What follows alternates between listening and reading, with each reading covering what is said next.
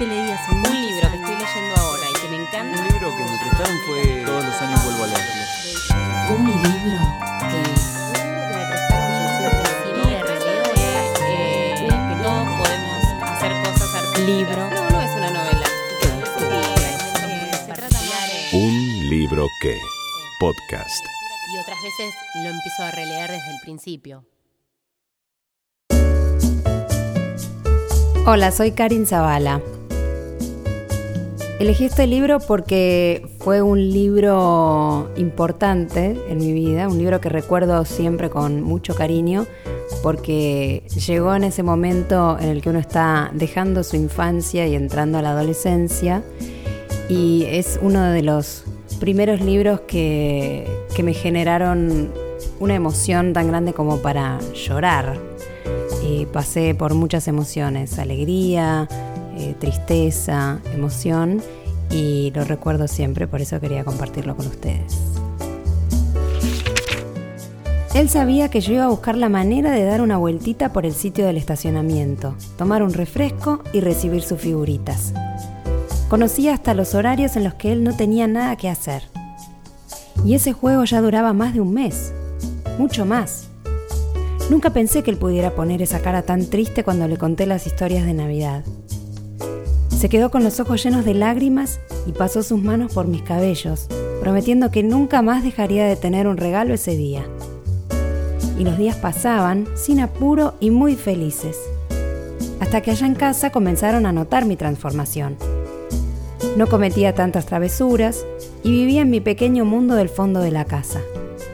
Es verdad que algunas veces el diablo vencía mis propósitos, pero ya no decía tantas palabrotas como antes y dejaba en paz a los vecinos. Siempre que podía, él inventaba un paseo, y fue en uno de ellos cuando detuvo el coche y me sonrió. ¿Te gusta pasear en nuestro coche? ¿También es mío? Todo lo que es mío es tuyo, como dos grandes amigos. Quedé enloquecido. Ay, si yo pudiera contar a todo el mundo que era medio dueño del coche más hermoso del mundo. ¿Quiere decir que ahora somos completamente amigos? Sí, lo somos. ¿Te puedo preguntar una cosa? Claro que sí, señor. Pienso que ahora ya no querrás crecer para matarme, ¿verdad? No, nunca haría eso. Pero lo dijiste, ¿no? Lo dije cuando sentía rabia. Yo nunca voy a matar a nadie porque cuando en casa matan a una gallina no me gusta ver. Después descubrí que usted no era nada de lo que se decía. No era un antropófago ni nada. Casi dio un salto. ¿Qué dijiste? Que no era un antropófago. ¿Y sabes qué es eso? Sí que sé. Me lo enseñó tío Edmundo. Es un sabio. Hay un hombre en la ciudad que lo invitó a hacer un diccionario.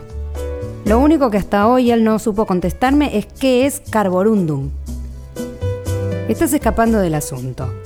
Quiero que me expliques exactamente qué es un antropófago. Los antropófagos eran indios que comían carne humana. En la historia del Brasil hay una figurita de ellos descascarando portugueses para comérselos. Y también se comían a guerreros de las tribus enemigas. Es lo mismo que caníbal, solamente que los caníbales están en África y les gusta mucho comer misioneros con barba.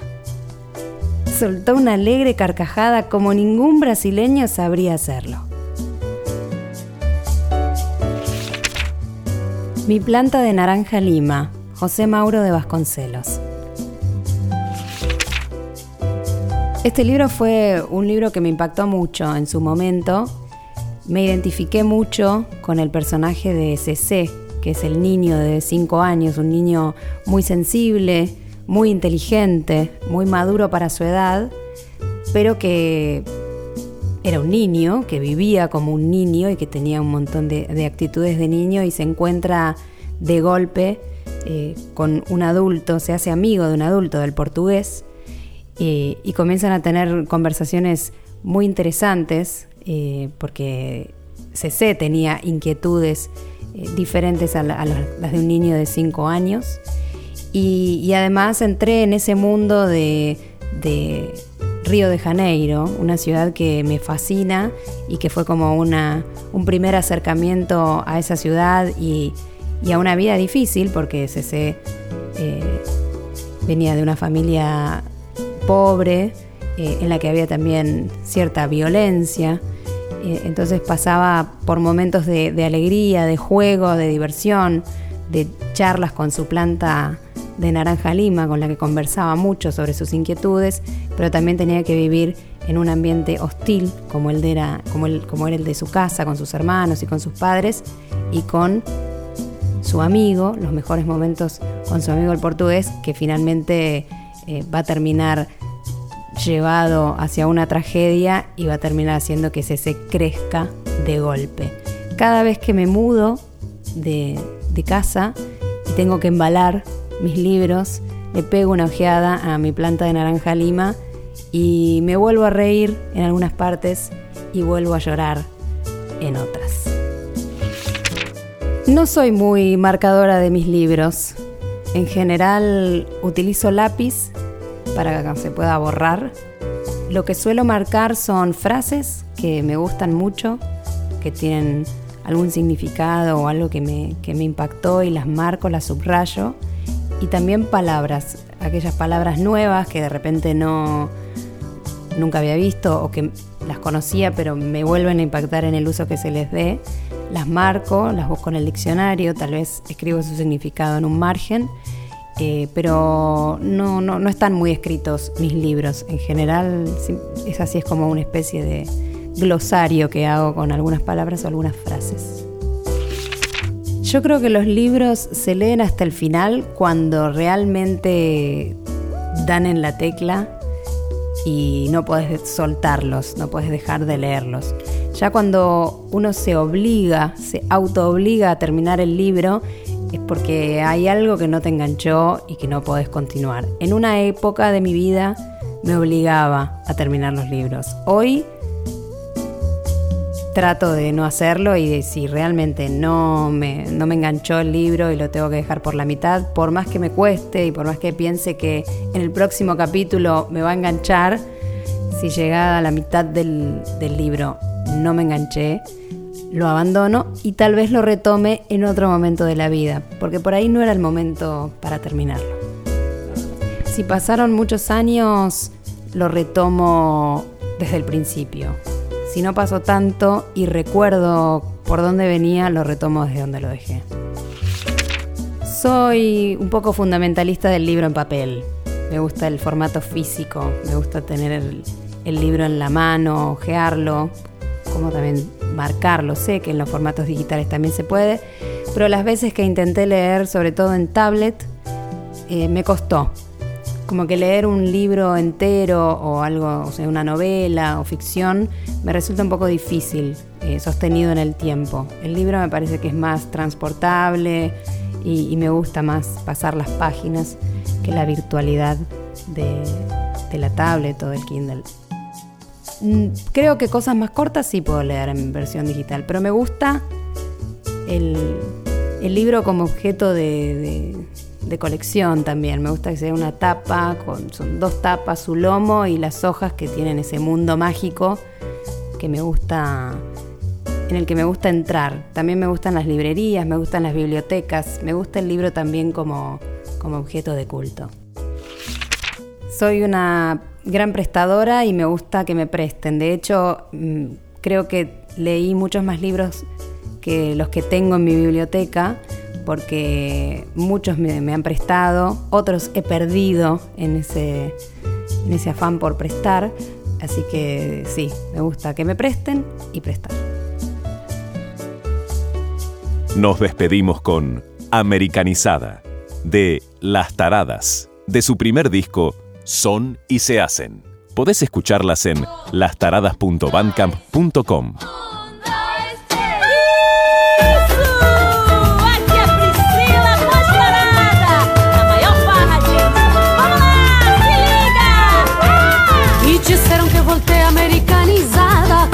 de dinheiro que eu sou muito rica E não suporto mais sobre equipe ponteiro. E fico arrepiada vindo na tuica. Me disseram que com as mãos estou preocupada E corri por aí coisas a zum Que já não tenho mais ritmo nem nada. E dos balangandãs já nem existe mais nenhum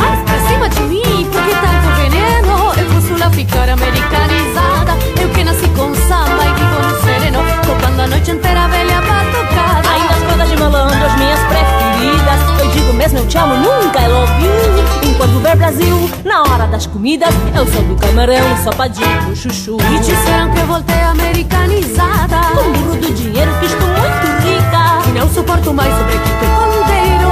Fico arrepiado vindo uma cuica. E disseram que com as moças estou preocupada. E corre por aí que eu sei zero zum zum.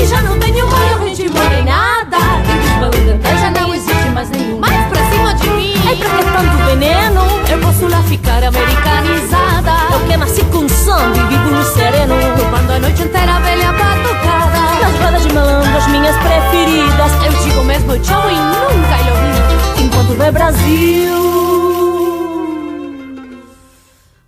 Na hora das comidas.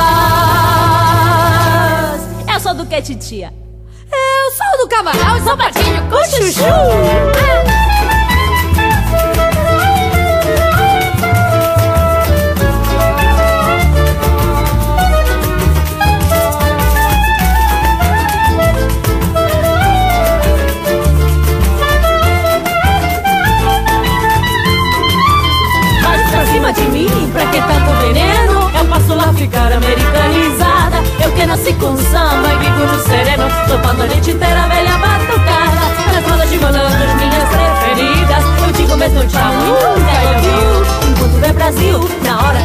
Das comidas. Eu sou do camarão, sopadinho com chuchu. Eu sou do camarão, sopadinho com chuchu. Eu sou do camarão, sopadinho com chuchu.